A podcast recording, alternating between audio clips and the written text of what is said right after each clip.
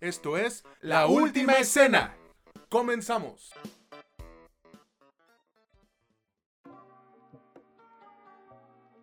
Hola, ¿qué tal amigos, amigas o como ustedes gusten identificarse? Bienvenidos a un nuevo episodio de este que es su podcast favorito sobre cine y series, La Última Escena, donde ya saben que no es lo que te cuentan, sino cómo te lo cuentan.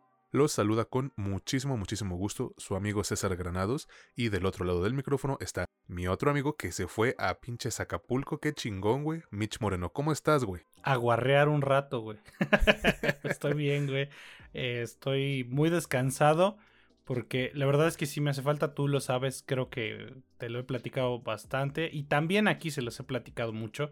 Eh, estoy muy ocupado, así que me di un par de días para darme un un relax. Aún así, en ese relax me di el tiempo para ver lo que tengo que ver para este podcast. Así que aquí estamos, cumpliendo, como intentamos hacerlo semana con semana. ¿Tú cómo estás, César? Qué bueno, güey, me da gusto que te des un desestrés de vez en cuando. Yo estoy eh, feliz, por así decirlo, y es que a lo mejor es una noticia un tanto irrelevante, pero ya se, eh, digamos, confirmó cuál será el elenco para la nueva película de, de Studio Ghibli, el elenco de voces en Estados Unidos. Y güey, estamos hablando de que tiene a Mark Hamill, Robert Pattinson, Florence Pugh, eh, Willem Dafoe, Karen Fukuhara, o sea, son actores de renombre, cabrón, no son cualquier cosa. Y aquí obviamente nosotros también apreciamos el doblaje latino, entonces espero con ansias a ver a quienes anuncian y obviamente a ver cuándo putas la traen, porque es estudio Ghibli, güey, es Hayao Miyazaki, nos mama el cine de, de animación japonés o japonesa, entonces ya, ya, cabrón, ¿a qué horas, no? Siempre se tardan un chingo, pero pues eventualmente la vamos a tener por acá y esperemos que sea pronto. Así es, amigo, pero bueno, cuéntanos mejor de qué vamos a hablar esta semana porque suena interesante, es algo curioso que ya no habíamos hecho, ¿no? Pues sí, mira, tres películas, una serie, dos productos son de Prime Video, también eso es algo raro, no habíamos hablado tanto de cosas de Prime Video, una es... Em, no sé si ya está dentro de esta como costumbre de que en octubre saquen algunas películas de terror eh, Blumhouse Studio y una es Totally Killer, que acá le pusieron el asesino de los dulces 16 o no sé cómo chingados le pusieron, güey. Y The Boreal, que se llama Enterrando una ambición, igual una película de Prime Video. Otro producto de Netflix, que es Fair Play, Juego Limpio. Y una serie de Apple TV Plus, que se llama The Changeling. No sé cómo le pusieron, si le cambiaron el nombre en, español o si tiene alguna traducción. La neta, no tengo idea. A lo que se refiere César es que tenía rato que no hablábamos de puros productos que estén en plataformas. No fuimos al cine en esta ocasión. Así que, pues sí, es algo raro, pero me suena que va a ser un episodio bastante interesante. Y es que, amigos, les voy a ser sincero, yo generalmente soy quien, quien se encarga de buscar estrenos para, para reseñar semana con semana. Y lo más interesante que había en el cine era el concierto de Taylor Swift. Entonces, digo, no tengo nada en contra. Patrol, güey. Y Paw Patrol, güey. No tengo nada en contra de los pinches perros superpoderosos, ni de esta cantante, la, la, presidenta del club de canto y comedia. No tengo nada en contra de ella.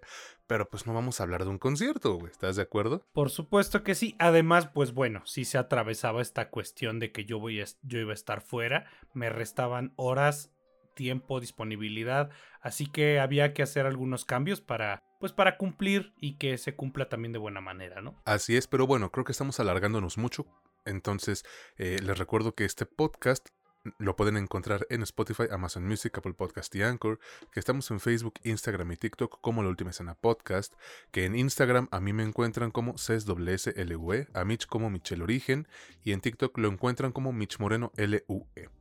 Tenemos un grupo en Facebook que ni usamos, que no ponemos nada, llamado La Última Escena Comunidad.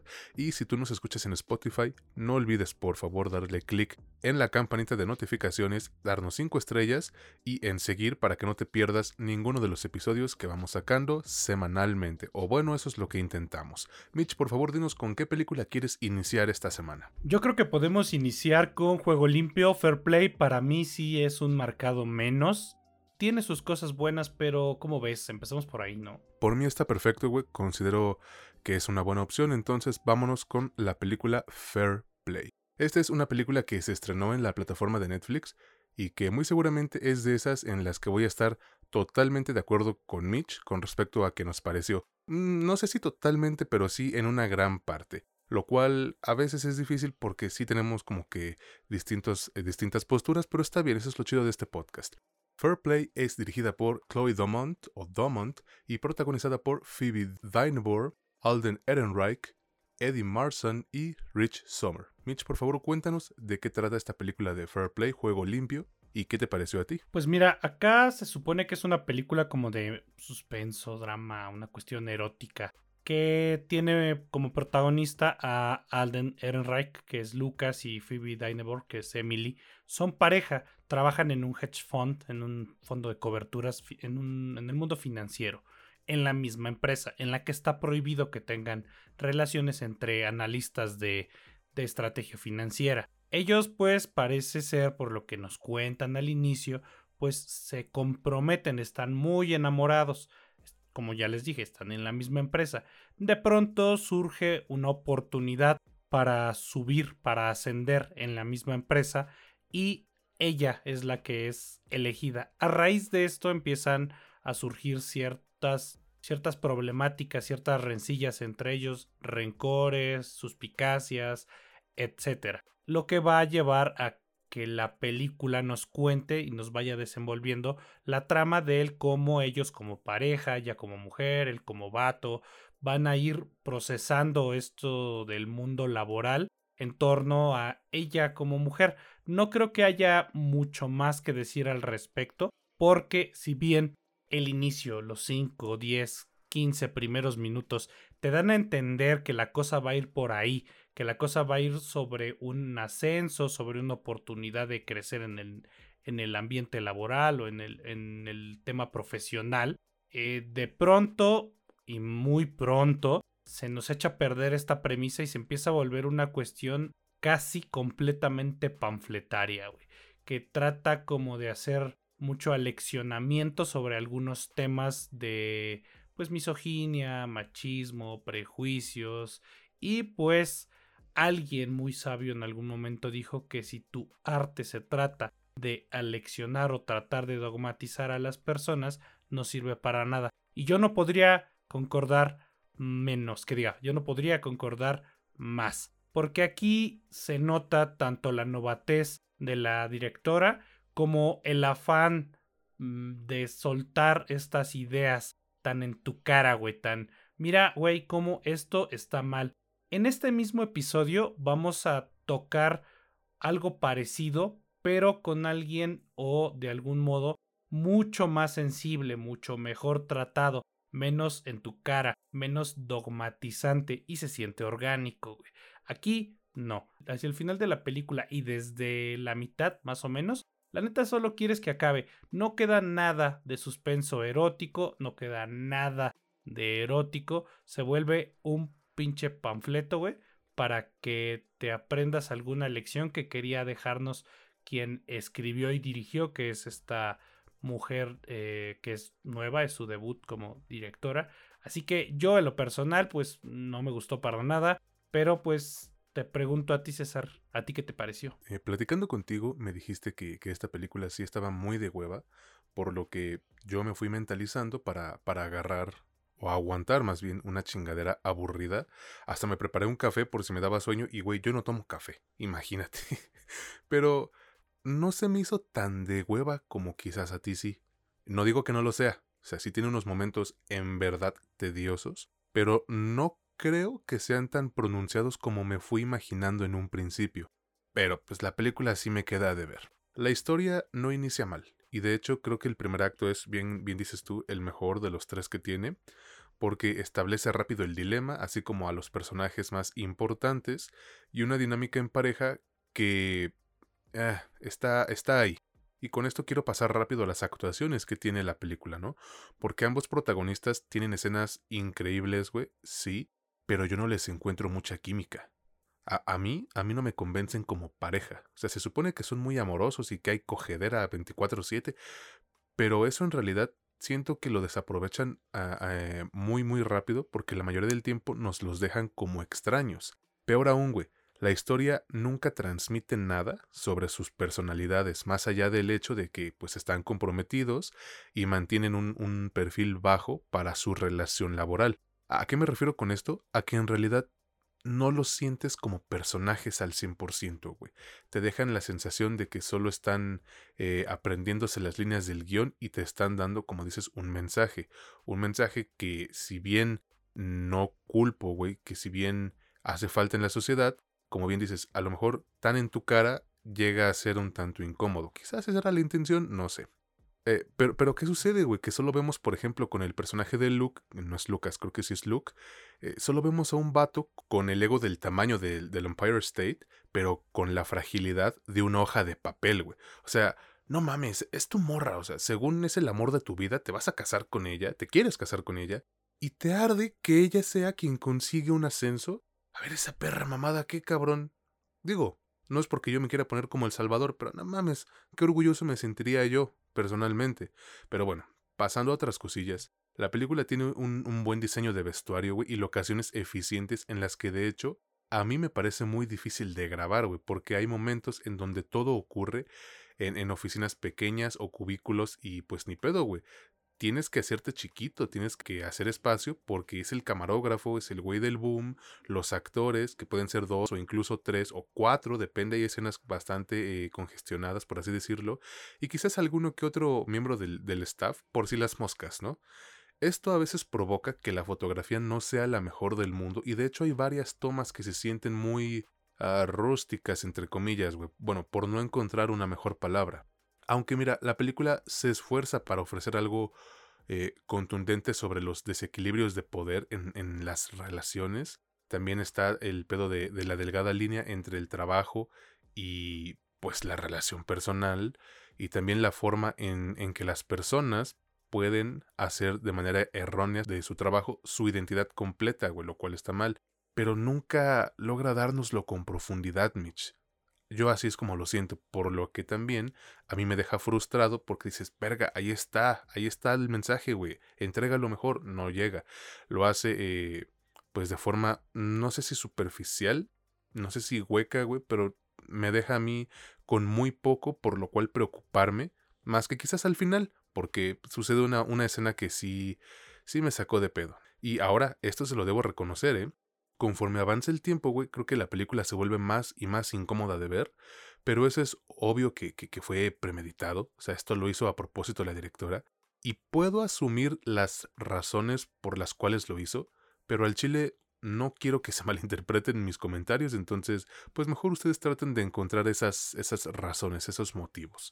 Ya para concluir, creo que Fair Play es una película que inicia bien, que al final sí terminé disfrutando medianamente, pero que sí pudo darnos una mejor hechura, güey, en donde la química entre ambos protagonistas es casi nula y esto le juega muy, muy en contra. Aún así, yo se las voy a recomendar para que se generen su propio criterio, a lo mejor me cierran el hocico y, ¿por qué no, güey? Hay gente que a veces necesita mensajes así de directos para entender que lo que hacemos, pues está mal, ¿no? Pues eh, depende qué tipo de mensaje. Yo creo que soy de las personas que considera que cualquier mensaje, cualquier eh, mm, idea demasiado con la intención de dogmatizar, de dar lecciones de moral, para el lado que quieras, si es muy frontal, si es muy en tu cara, lo único que vas a generar es una reacción completamente opuesta a la que esperas. No vas a generar aceptación, sino vas a generar aversión, porque te vas a sentir frontalmente atacado, no medianamente sugestionado, que el mensaje esté ahí y que a ver a quién le cae y que a ver quién lo agarra. Cuando está tan, tan, tan de chingadazo, en general lo que recibes de vuelta es aversión. Ya lo hemos visto con un montón de productos y con un montón de cosas que suceden en, en pues, cine y televisión. Cuando algo es muy muy, así como esto, güey. Muy, como que te quiere cachetear y decir, ya ves cómo estás bien pendejo. Solo vas a recibir una cachetada de vuelta. Pero bueno, esa es mi opinión. Yo con qué me quedo de esta película, yo con las actuaciones principalmente de Phoebe, Phoebe Dynevor se, se lleva la película. En la escena que tú mencionas, eh, ella es quien pues lidera esta escena climática y lo hace de excelente manera. Sin embargo, yo creo que para mí, o en mi gusto, ya era muy tarde. Yo la sentí la película que fue como tratando de construir algunas cosas que no terminan de construir, no terminan de cuajar Y hacia ese punto del final, yo ya lo que quería era, bueno, lo que sea que me vayas a contar, güey, ya cuéntamelo para poner otra cosa porque no tengo mucho tiempo. Al final, ustedes deciden si, si está buena, si no está buena. Yo creo que se las puedo recomendar con muchas reservas, pero no a todo el mundo. Si esperas un poco más de, no sé, cuestiones eróticas o dramáticas o inclusive románticas, no creo que sea el producto para ti. Pero si esperas un poco más de, de sangre, sangre en el sentido como emocional, no tanto literal, y un poco más de cosas como de chisme, pues sí, ahí está, ese producto está, está medio bueno para eso. Al final, como ya les dije, ustedes deciden, está en Netflix y ahí va a estar un buen rato. Pues ya lo escucharon amigos, entonces ya si quieren verla, adelante, están en todo su derecho. Vámonos ahora con el siguiente producto. Esta película cambia totalmente la temática, es muy distinto porque pues ahorita van a ver por qué me refiero a la película Totally Killer. No recuerdo cómo le pusieron, creo que es eh, Felices y Sangrientos 16, Dulces y Sangrientos 16, algo así. Pero bueno, esta es una película que se estrenó hace unos días en Prime Video, de hecho en mi cumpleaños, y que sin mucho alarde, güey, se posicionó, al menos para mí, como uno de los mejores estrenos que habrá en este mes de octubre. Tampoco se exalten, ¿eh? Totally Killer es dirigida por Nanachka Khan y protagonizada por Kiernan Shipka, Dios te bendiga, Olivia Holt, Charlie Gillespie, Jonathan Potts, Randall Park, Julie Bowen y Lachlan Munro. Mitch, por favor, cuéntanos de qué trata esta película de Totally Killer y qué te pareció a ti este estreno de Prime Video. Por supuesto que sí, es Dulces y Sangrientos 16. Y en España le pusieron Sangrientos 16, nada más. A todo gas. todo gas. bueno, Totally Killer habla principalmente. Nuestra protagonista aquí es Kiernan Shipka, que después de que pues le desviven a su mamá, Ahora tengo que decir que le desviven a su mamá. Se supone que un asesino serial que mata a sus víctimas de 16 puñaladas y a ella la mata 35 años después de un evento en ese mismo pueblo en el que mataron a otras tres mujeres en la misma noche de 16 puñaladas. De ahí el nombre de los Sweet 16 por las 16 puñaladas.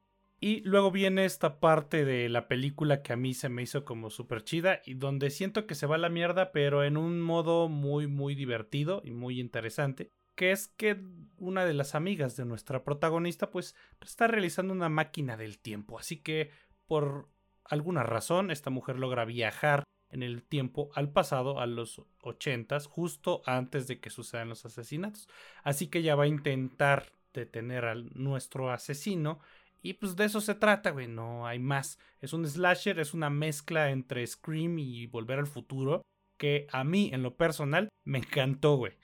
Al inicio yo dije, qué mamada, o sea, no sé qué mamada voy a ver, güey, pero pues ya ni pedo, o sea, toca, toca ver chingaderas.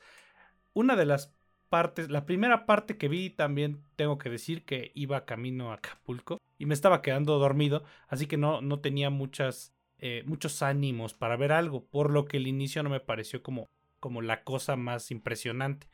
Sin embargo, después me atrapó por completo, me divirtió un chingo, me parece que es uno de los modos más efectivos y mejor realizados para hacer un slasher. Es ya difícil en estos tiempos hacer algo así que funcione, que se sienta congruente, que se sienta orgánico, divertido, que tenga todos estos elementos de este subgénero del cine de terror y que no sea una mierda, güey esto lo logra. Y yo creo que tiene mucho que ver tanto el que quien escribió, quienes escribieron, pues no se tomaron tan en serio las cosas, pero sí tomaron una idea que suena bastante original al combinarla como las dos cosas que les dije. Sin embargo, obviamente tiene algunos pequeños defectos en los que ahorita me voy a enfocar un poco, pero primero te pregunto a ti, César, ¿qué te pareció? Estoy en las mismas que tú, güey. ¿eh? Me gustó un chingo y es que miren, yo les decía que, este es para mí uno de los mejores estrenos del mes, y no tanto porque tenga una historia súper profunda, ni actuaciones dignas de premiación, ni unos aspectos técnicos de primer nivel, no. Lo digo porque la película es súper, súper entretenida, güey desde que inicia hasta que termina y eso la hace ganar muchos puntos, porque es de esas películas, güey, que puedes ver en un domingo en la tarde o justo como tú, ¿no? En un autobús, si sales de viaje, o sea, no importa dónde la veas, te va a entretener y vas a pasar un buen rato. Es más, sirve que te ayuda a dormir, güey. te entretiene, te digo, te, te, te hace desconectar la mente. Esto se debe, güey, a que mezcla los géneros de terror y ciencia ficción de una manera que pocas veces resulta bien. Y si no me creen, pues ahí está la asquerosidad esa de, de Jason X.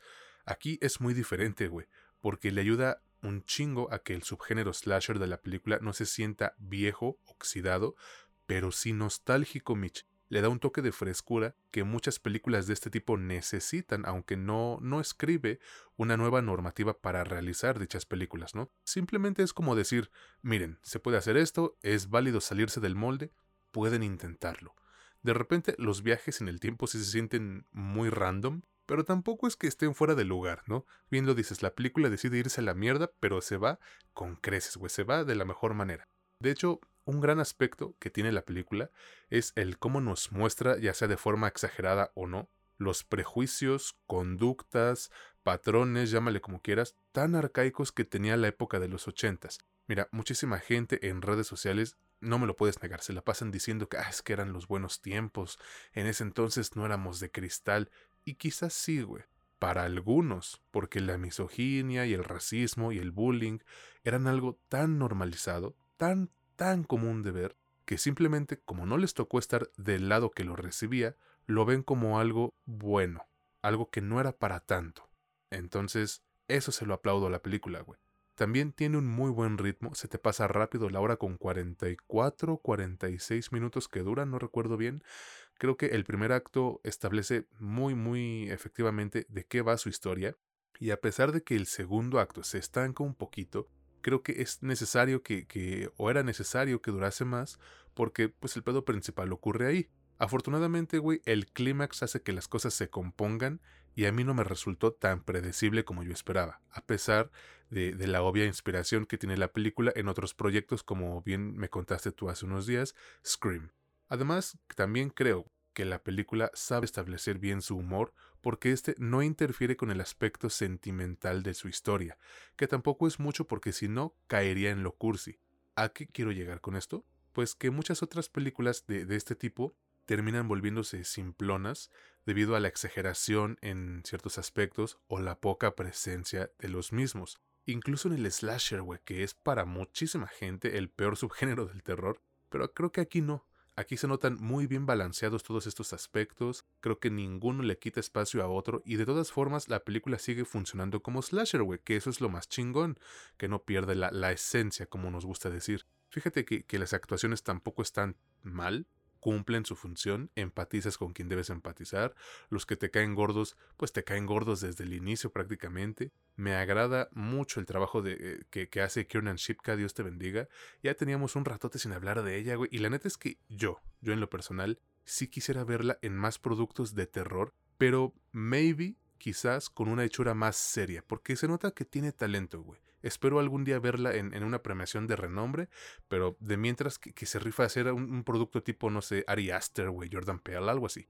Creo que ya no puedo extenderme más con, con, esta película, solo les diré que Totally Killer es una opción divertidísima, ligera entre comillas porque tiene momentos muy gráficos, buen diseño de producción y un final medio predecible, pero que no le quita puntos en cuanto a entretenimiento y que a mí me dejó muy muy satisfecho. Se las recomiendo ampliamente y más en estas fechas de miedo como dicen por ahí, güey. Exactamente, yo creo que cae a la perfección en, en las fechas. Yo ahorita me voy a enfocar principalmente en lo que yo creo que demeritó un poquito eh, la hechura de la película. Creo que hubo un descuido, no mayúsculo, pero sí notorio en la cuestión de la ambientación de pronto no se sentía como una película del corte de, que es esta película y parecía más una serie adolescente, tanto en la ambientación como en el manejo de las cámaras, sobre todo en el manejo de los colores, pero son detalles menores. También la escritura obviamente tiene algunas tonterías algunos, algunas patinadas ahí que se notan si la ves una segunda vez yo no la vi una segunda vez, pero fueron bastante notorios. Y también esto de pronto hace que algunas cosas parezcan como que van hacia un lado y en realidad no. No tanto porque te quieran dejar algo como, como por misterio o que quieran que tú pienses eso, porque una parte de esta película sí se trata, se trata de eso, como de deducir quién, quién es el, el nuestro asesino, porque pues trae una máscara. Pero no, no va por ahí. Es como de, desarrollo de algunas subtramas que también hacia el final esperas, porque el final llega de modo muy abrupto. Y esto es otro error de escritura o tal vez de edición. Yo creo que sería más de escritura. Y eso hace que esperes algunas otras cosas que finalmente no suceden.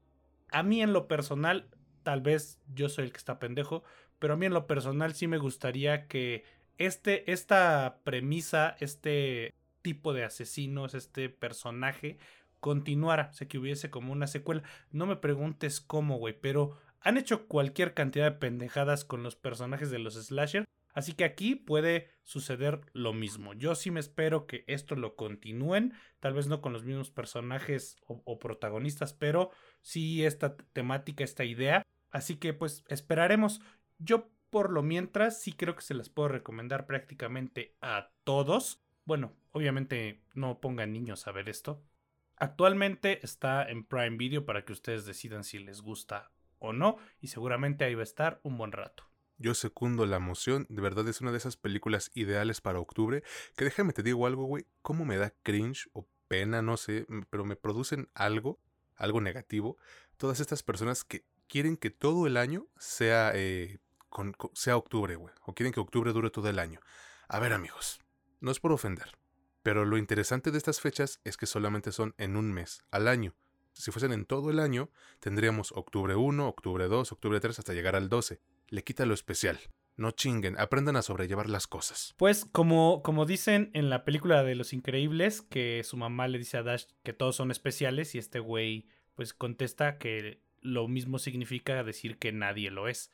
Es decir, que estas fechas, como ya bien mencionaste, pues significan algo porque suceden de manera pues, especial, no suceden tanto. Si sucedieran todos los días, sería la rutina, güey y algo que no fuese todos los días sería lo que estaríamos esperando. Es como en la península de Yucatán estar esperando el pibipollo, güey. Solo sucede en estas fechas, cabrón. Si lo prepararan todo el año estaría de la verga y nos aburriríamos. Al chile sigue, totalmente de acuerdo. Entonces, amigos, no mamen. Nada más eso les digo, no mamen. Vámonos ahora con el siguiente producto. Ya es la serie de, de este episodio que va, pues digamos, dentro de la misma temática, quizás, dentro del mismo ambiente, pero es diferente al mismo tiempo. Me refiero a The Changeling. Aquí solamente le agregaron Sombras de Nueva York al título. Esta es una serie que llegó a la plataforma de Apple TV Plus y que con mucha seguridad yo les puedo decir que es una de las que más he disfrutado en el 2023. No sé si sea la mejor, pero hey, güey, tiene con qué pelear el título. Mitch, por favor, cuéntanos de qué trata The Changeling, Sombras de Nueva York o en Nueva York, no recuerdo, y qué te pareció a ti esta serie de Apple TV Plus. Pues sí tiene con queso las quesadillas, pero les voy a contar, güey. Es complicado de contar. Normalmente cuando yo les hablo de una serie, cuando aquí les hablamos de una serie, tratamos de resumir más o menos todo el primer episodio que nos va a dar nuestra premisa para ir desarrollando el resto de los capítulos. Acá no es tan sencillo. Si solo nos, redujéramos a lo que sucede en el primer episodio, no abarcaríamos ni madres. Así que voy a tratar de hacer una sinopsis lo más, lo más em, sintético posible. Aquí nuestro protagonista, que es Apolo, Apolo Kawa, está tratando de... Esta es una escena muy al inicio, tratando de conquistar a la que es su esposa, se casan, su, su, papá y su mamá tuvieron una relación muy parecida a la que él buscaba, pues por obvias razones, él aprendió algo, así que trata de replicarlo. Y se casa, van a tener un hijo, tienen un hijo. Después parece que su esposa tiene algunos síntomas de lo que luce como depresión postparto.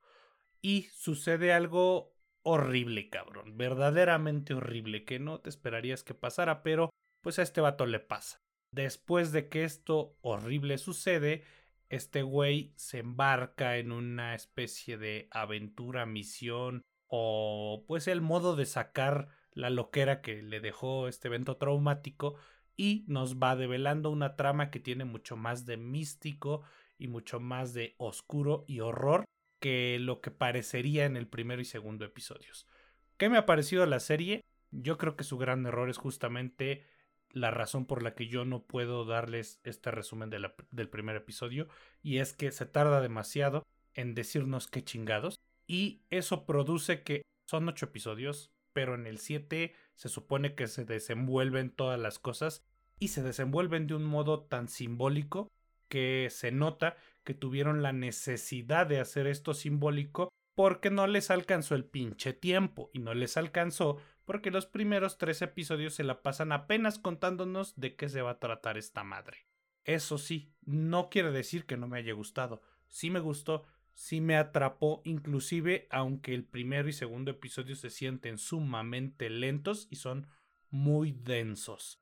Pero sí creo que eso le resta un poco a la capacidad de esta serie, de esta miniserie, para terminar de despegar, para ser un poco más dinámica, para emocionarte más. No creo que esté como a medio camino, sí creo que está mucho más allá. Está muy bien presentada, actuada, escrita, editada. Pero no sé si venga del material de origen, porque esta miniserie está basada en una novela que tiene el mismo nombre y que de hecho el escritor la hace de narrador en la serie.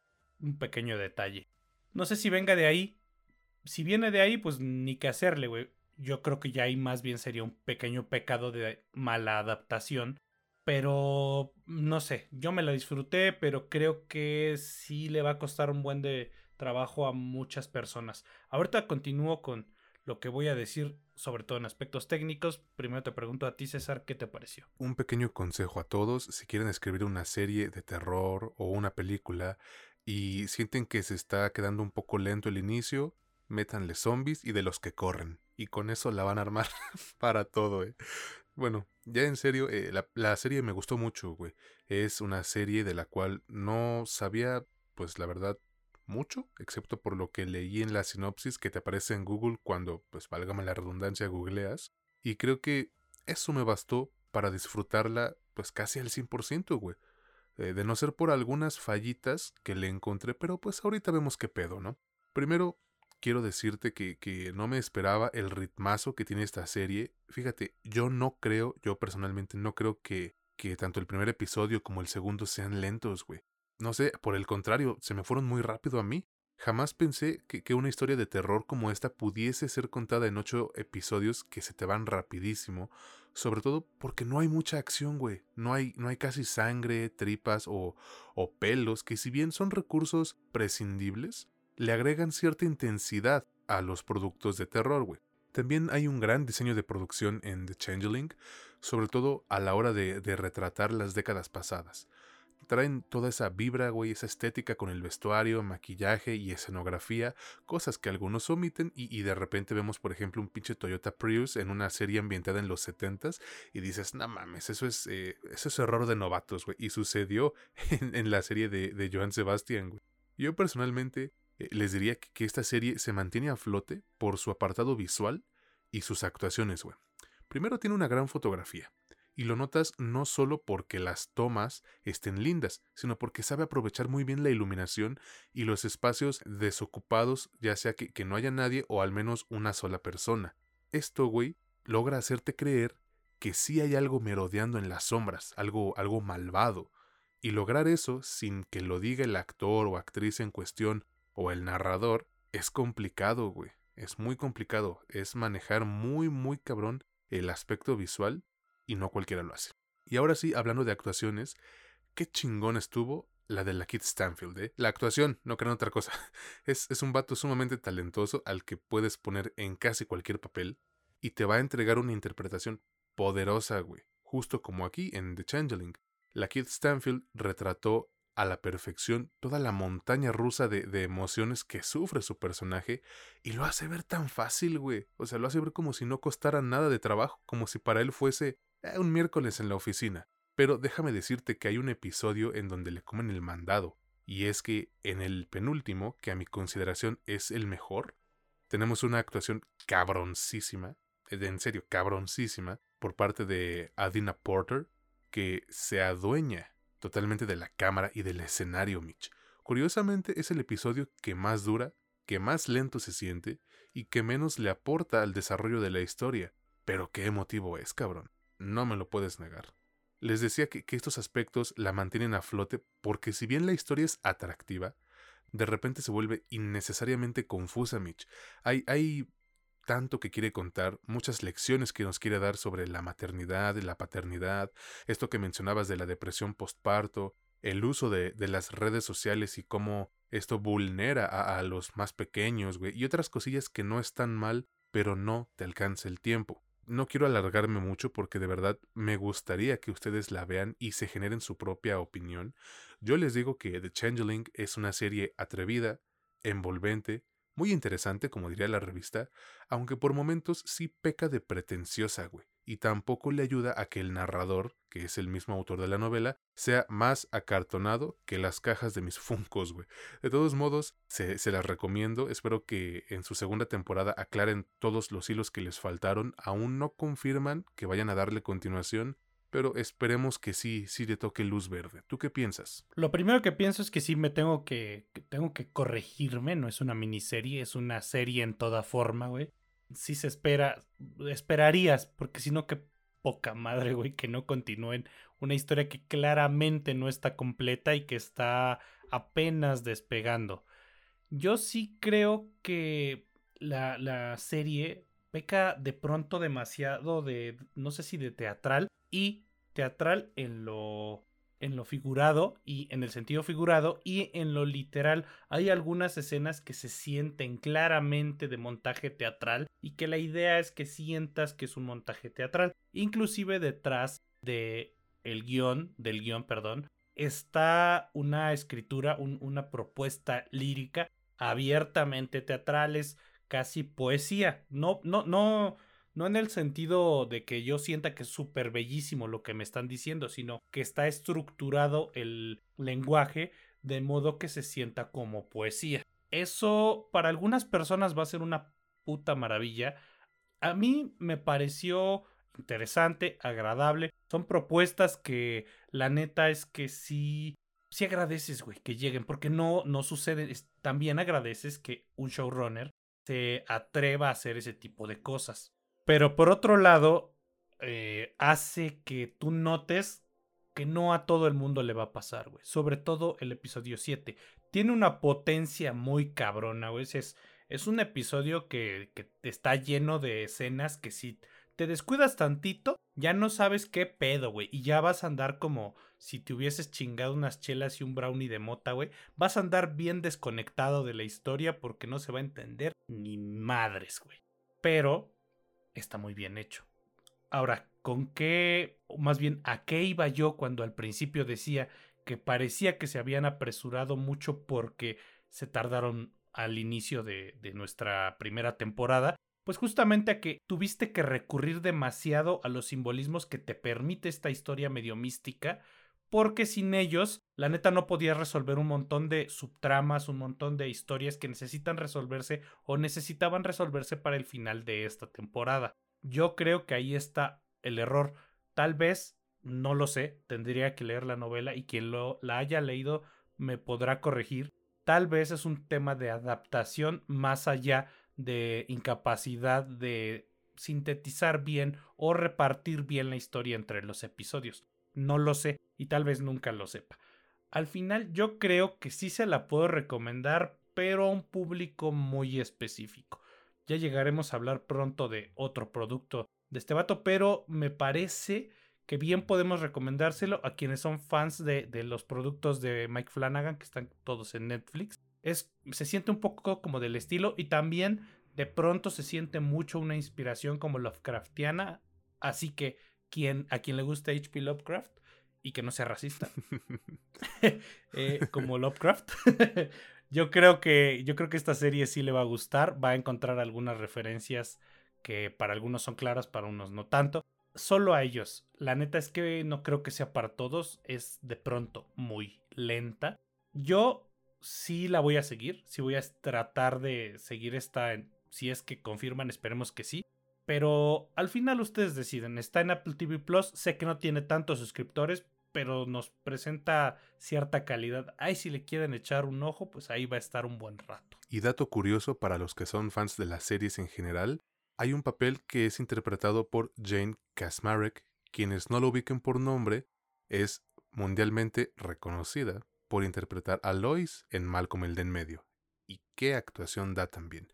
Entonces, si ustedes quieren checar, Adelante amigos. Ahora sí vámonos con el producto final de este episodio, pero güey, recuérdanos antes por favor dónde pueden escuchar este podcast, qué redes sociales le manejamos, etcétera. Claro que sí, nos pueden escuchar en Spotify, en Amazon Music, en Apple Podcast y en Anchor. En Facebook, Instagram y TikTok nos encuentran como La Última Escena Podcast. A mí me encuentran en TikTok como Mitch Moreno LUE y en Instagram como Michelle Origen. A César lo encuentran en Instagram como CES con doble S LUE y tenemos un grupo en Facebook donde sí es cierto, César, no, no participamos mucho, pero si quieren participar, preguntar, postear algo, tratamos de contestar a las personas que llegan a poner algo ahí, que se llama la última escena, entre paréntesis, comunidad. Si no nos siguen en Spotify, pues síganos, denos cinco estrellitas y denle, denle a la campanita de notificaciones para que no se pierdan ninguno de los episodios que intentamos subir semana con semana. Y que ya estamos muy, muy cerca de terminar la temporada, que híjole, no es porque no amemos hacer esto, pero sí nos ha costado, ¿no? Tanto anímicamente como económicamente, un chingo de películas que hemos visto, pero con muchísimo gusto para ustedes. Vámonos ahora con el producto final de este episodio, y me refiero a la película The Burial. ¿O cómo se llamaba en español, güey? Se llama Enterrando una ambición. Suena, suena de la verga. Suena como hasta albur, güey. Un poco, sí, de hecho. Pero bueno, este es otro estreno que llegó hace muy poquito a Prime Video, hace como tres días. Y que yo así de bote pronto les recomiendo bastante. Me gustó un chingo y con gusto hubiese pagado por verla en un cine. Esta película es dirigida por Maggie Betts y cuenta con las actuaciones de Jamie Foxx, Tommy Lee Jones, güey, hace su debut en nuestro podcast, Journey Smollett, Mamoru Atie, Alan Rock y Bill Camp. Mitch, por favor, cuéntanos de qué trata esta película de The Burial, enterrando una ambición, y qué te pareció a ti. Por supuesto que sí, pues mira, para empezar está basado, está basado, basada la película es una adaptación de un artículo que se llama justamente The Burial, que fue publicado en el 99 en The New Yorker. Y es acerca de que en 1995 Willie E. Gary, que es un abogado un poco excéntrico, poco convencional, que ni siquiera se dedicaba a contratos, pero que tiene un excelente récord de ganar un montón de casos, ayuda a nuestro otro protagonista, que es Tommy Lee Jones, en su caso en el que Parece ser que lo están perjudicando. Él tiene una funeraria y una empresa de seguros funerarios en el sur de Mississippi. Y vende una parte. En este proceso algo no sale muy bien, porque se lo está vendiendo a una empresa mucho, mucho más grande. Parece que se lo quieren joder. Así que este güey busca a Willie y Gary para que lleve este juicio y lo trate de ganar en algo que pues sí pasó y está basado en hechos reales.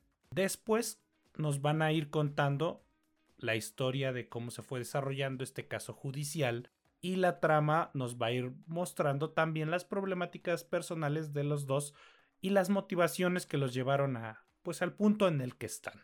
¿Qué me ha parecido la película? Me gustó muchísimo más de lo que esperaba, güey. Tiene uno de esos pósters que parece que son películas de muy bajo presupuesto, ajá, ojetísimas, güey, de esas que te van a pasar en el, el domingo, en el 7, pero la de las 12 del día porque no la ve ni su puta madre, güey. De esos pósters, así se ve, güey. Pero no mames, neta, no mames, güey. No, no tanto porque sea la puta joya que se va a ganar todos los premios. Hace en 20 minutos lo que no logró, por ejemplo, Fair Play en todo el, todo, toda la película, que es que me compenetrara y dijera, a ver a la chingada, quiero ver qué pasa con estas personas, quiero ver cómo le parten toda su puta madre a Lowen Group, y me voy a sentar aquí hasta que pasen los 126 minutos de película y quiero una respuesta satisfactoria o si no vamos a ir a quemar Prime Video, las oficinas de Amazon aquí en México. Y afortunadamente obtienes todo lo que esperas en esos primeros 15-20 minutos y más. Ahorita sigo con las cosas más positivas que encontré en esta película. Primero te pregunto a ti, ¿qué te pareció? Me gustó en serio, güey. Un chingo. De verdad, la disfruté un montón. Qué cagado, ¿no? Que, que este año no hemos tenido tanta presencia de Prime Video en el podcast. Y de repente hoy estamos hablando de dos productos en la plataforma y ambos buenísimos, güey. Así sucede, ¿qué se le va a hacer, no? Al que sí tenemos bien olvidado es a Paramount Plus. No hemos dicho nada de ellos, pero es ni pedo, ¿no? Eh, ni, ni los directivos de Paramount Plus lo ven, güey. Ellos también lo tienen bien olvidado. ya ni porque tiene South Park, güey. Pero bueno, eh, con respecto a, la película, creo que era difícil fallar siendo una de esas que, retrata casos de la vida real, además de ser la historia del underdog, del vato chambeador, que le gana a la empresa multimillonaria.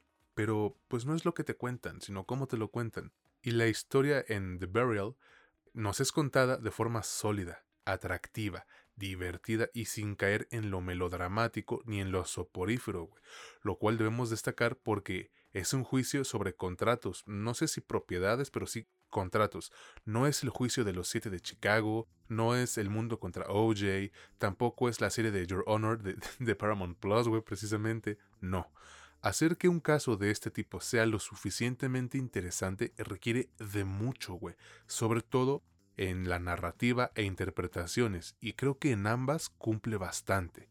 La película a mí se me fue rápido, con todo y que tiene una duración de 2 horas con 8 minutos, es ágil cuando necesita hacerlo, es calmada cuando lo requiere, sabe en qué momento subir la tensión y en qué momento darnos un respiro para que volvamos al ruedo. Y mira, a la película, como decía, no le falta tensión, güey, en ningún momento, aunque su tensión, ya dije mucho la palabra, e-, es, medio light, por lo mismo de que el conflicto principal no involucra muertes, bueno sí, pero no de esa manera, no involucra violencia física o cosas de ese estilo que generalmente llaman más por el morbo que todos tenemos dentro. E-, es un pedo más burocrático, vamos a ponerle así. Ahorita si quieres me corriges, güey. Y de verdad que yo les aplaudo por haberlo hecho así de interesante y entretenido, güey. Pero esto no se hubiese logrado sin las actuaciones. Mira, yo quiero mucho a Tommy Lee Jones, me dio muchas alegrías con las películas de, Men in Black, Hombres de Negro, pero aquí yo no pude diferenciar si ese era el papel que estaba interpretando o si ya le pesa la edad porque en todo momento lo veía como cansado, güey, con ganas de, de irse a dormir. No es impedimento para disfrutar la película, no, pero siento que sí se queda opacado por la, por la actuación de Jamie Foxx, que siempre hace un buen trabajo, güey. Aquí, aquí creo que se roba la película, a mi consideración. Mm, es protagónico, pero no es el personaje principal, creo yo. Y, de verdad que cada escena en la que aparece, güey, es un deleite. El vato, neta, maneja sus, sus, emociones, maneja sus expresiones faciales y físicas, su lenguaje corporal, de una forma que pocos pueden, güey. Aunque mira, creo que ese contraste de, personalidades le da mucha vida a la película, güey, porque vemos a un señor cansado y tranquilo en Tommy Lee Jones hacer equipo con un güey enérgico, eh, excéntrico, como tú dices, y vivaracho, ¿no? Como es este Jamie Foxx, el personaje de Jamie Foxx, y le da muchísima sazón a esta película, sobre todo porque, eh, si bien está más dramatizado, estamos hablando de un, de un abogado, güey, que no considero que reciba el crédito que se merece, porque es un vato que eh, es apodado The Giant Killer, el mata gigantes. Es de los pocos que puede presumir haberle ganado una demanda a Disney, güey. A Disney, cabrón. Una de esas pinches empresas que, como sea, te compran. Ahora, hay un muy buen diseño de producción, eh, no se ve con mala fotografía, el vestuario cumple y no mames, güey, ¿qué, qué trajes tan chingones les pusieron a muchos, muchos abogados. Sin embargo, esto no impidió que yo notara los errores de la película. Son mínimos, pero ahí les van. Una es que a pesar de, estar basada en hechos reales, creo que se vuelve un poco predecible por cómo la van contando, sobre todo llegando al final, güey. Y esto le quita, pues, una, una ligera dosis de emoción. Y otra cosilla es el soundtrack, o mejor dicho, el score original, pues creo que todas las piezas musicales se sienten sacadas de, una biblioteca de, Amazon Music precisamente o de esos videos de YouTube que dicen música inspiradora para trailers de película, volumen 3. Entonces, de verdad que la, música creo que sí juega un papel importante cuando es así de mm, básica, por así decirlo. no sé si acardonada, güey, pero me suena muy, muy de cajón. Muy como de, ah, tenemos la pista 3, ponla, güey. Fuera de esto, yo creo que es una gran película y justamente como dices, el póster puede hacerte creer que es una cagada, pero nunca hay que juzgar un libro por su portada, amigos. No digo que tú lo hayas hecho, güey, pero pues es que si, si ves el póster dices, ¿qué pedo? ¿Qué es esto, no? Total, se la recomiendo ampliamente, es una grata sorpresa. Yo me llevé una, una, grata sorpresa, al igual que Mitch, y pues de verdad espero que de todo corazón ustedes eh, reaccionen de la misma manera viendo The Burial o enterrando una ambición. ¿Cómo ves? Pues mira, la neta sí la juzgué por cómo se veía. Dije, puta, me voy a tener que aventar un churro. Y, no, güey, o sea, me, me sorprendió. Me sorprendió bastante. Yo aquí sí creo que hay que darle un reconocimiento mayúsculo a Jamie Foxx. No solo se roba la película, sino que hace la película, güey, suya, completamente. Es un güey súper talentoso. Tiene una vibra, tiene una energía que en pantalla se come toda la escena, güey. Y esto, en serio, que yo creo que hace el 60-65% del éxito de lo que estamos viendo. Tal vez porque a veces no nos da como que, pues, esta calidad de interpretaciones. Tal vez este proyecto en particular le gustó un chingo o tiene que ver que pues también es productor y pues está parte de su lana ahí. Pero cabrón, que, que, que ver, verdaderamente qué gozo fue ver a este güey actuar en esta película. Es el punto más alto que tiene este producto y en verdad que si bien no te da una cátedra de actuación, sí te da una buena idea de cómo hacer que algo no se sienta artificial, aunque el personaje se siente casi totalmente artificial por lo colorido, por lo tropical que se puede sentir. Yo no encuentro tantas cosas negativas, evidentemente las tiene, porque no es el producto más artístico y la mejor presentación de una propuesta plástica en cine, no, pero yo creo que esos pequeños detalles no son suficientes como para que yo no pueda decir se las recomiendo a todos. Y si no, véanla, Ustedes me van a decir si estoy pendejo o no. Actualmente y por un buen de tiempo va a estar en Prime Video para que la juzguen. Yo creo que para siempre porque también es producción con Metro Goldwyn Mayer y pues Amazon los compró hace ya un rato, entonces ahí va a estar hasta que la plataforma desaparezca. Aprovechen amigos porque de verdad vale mucho la pena ver The Burial. Y bueno, con eso terminamos el episodio de esta semana de su podcast favorito sobre cine y series, La Última Escena. Y pues ya saben, Queremos agradecerles a todos y cada uno de ustedes por seguirnos escuchando, por seguirnos apoyando. Lo apreciamos bastante. Y también agradecerle a nuestros colaboradores, sobre todo en estos momentos a Jerry, que anda cubriendo hoy martes una función de Cine Caníbal, y al buen Roy Barra, que se lanzó el domingo a la función de prensa de Trolls. Eh, se armó la banda. No podemos contar más porque pues firmamos embargo. Solo gracias de verdad a todos. Muchísimas gracias, principalmente a nuestros colaboradores, como ya lo mencionaste, pero también a todas las personas que con su follow, con su like, con su compartido, con, con escucharnos, pues nos ayudan, nos apoyan y hacen que sea posible el que semana con semana estemos aquí de nuevo diciendo nuestras pendejadas. Y de hecho ya tenemos un par de haters ahí en nuestra página de Facebook, así que pues gracias mis pendejos porque el hecho de que comenten hace que lleguemos a más gente. Entonces, ahora sí, creo que no hay nada más que agregar. Cuídense mucho, gracias nuevamente y esperamos contar con ustedes en el próximo episodio de este que es su podcast favorito sobre cine y series, la última escena donde ya saben, no es lo que te cuentan, sino cómo te lo cuentan. Yo soy César Granados y estuve con mi buen amigo Mitch Moreno. Que pasen un excelente día, tarde, noche, hasta la próxima.